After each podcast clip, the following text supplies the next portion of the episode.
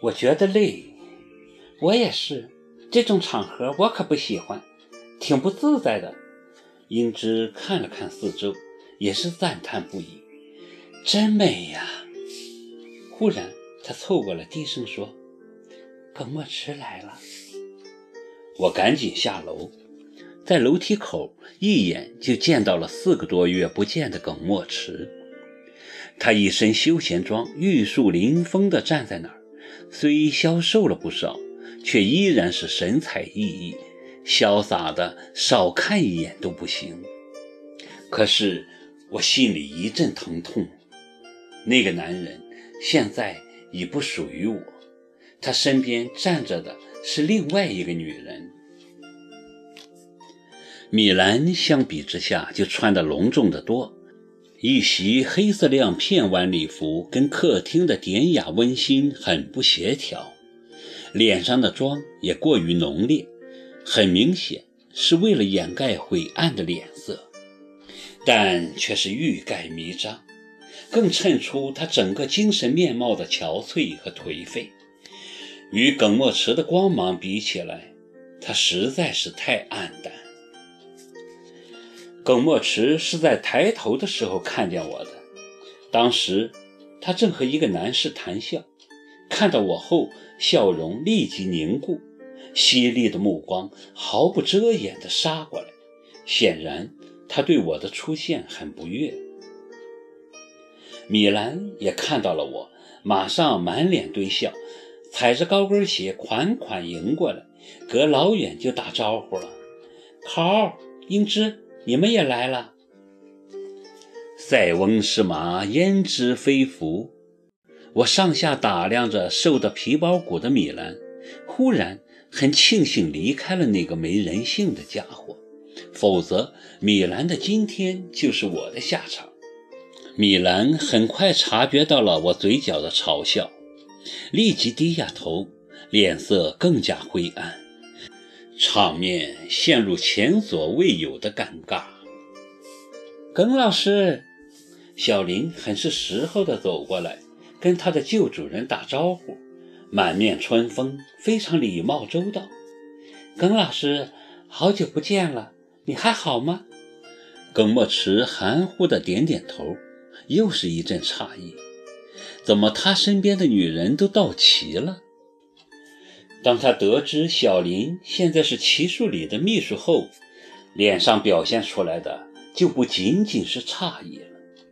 他冷着脸跟小林打了招呼，就再也不理他了，反而转过脸逼视不远处正跟客人相谈甚欢的齐树里。足有两分钟，他瞪着对方一动不动。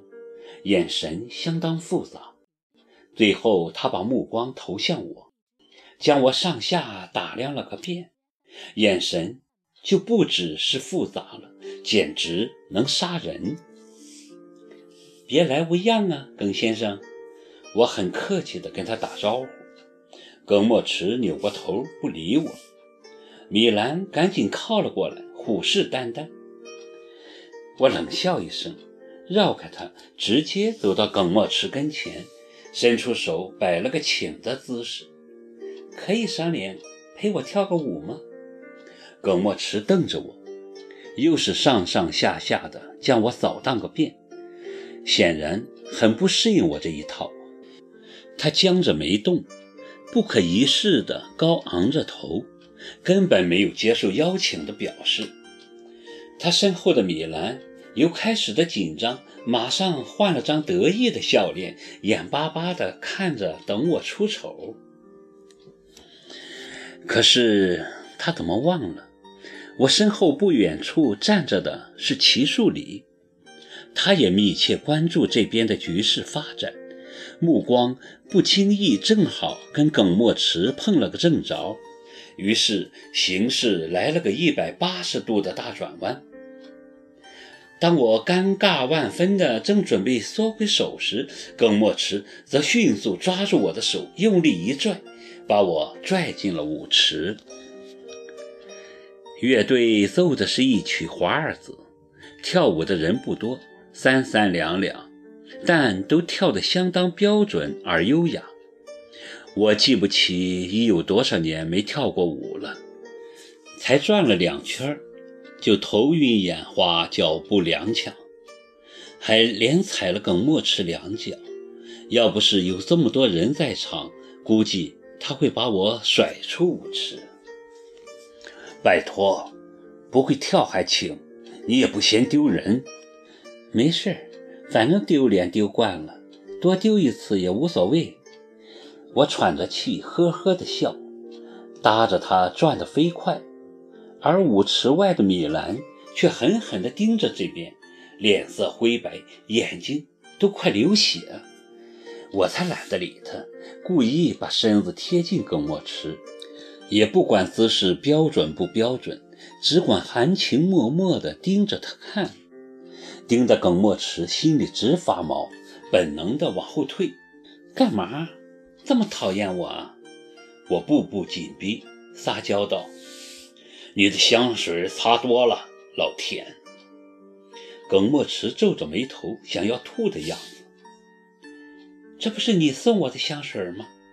还是两年前你从巴黎带给我的呢？我一直舍不得喷。两年前？是啊，两年前。仿佛是一记重锤，他不吭声了，舞步慢了下来，节拍也跟不上了。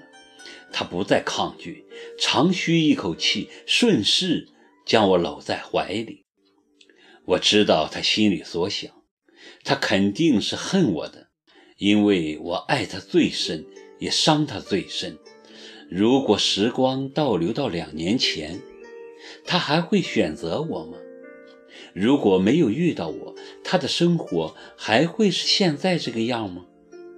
他肯定是恨透了，表情却又是如此的难舍。此刻，我就在他的怀中。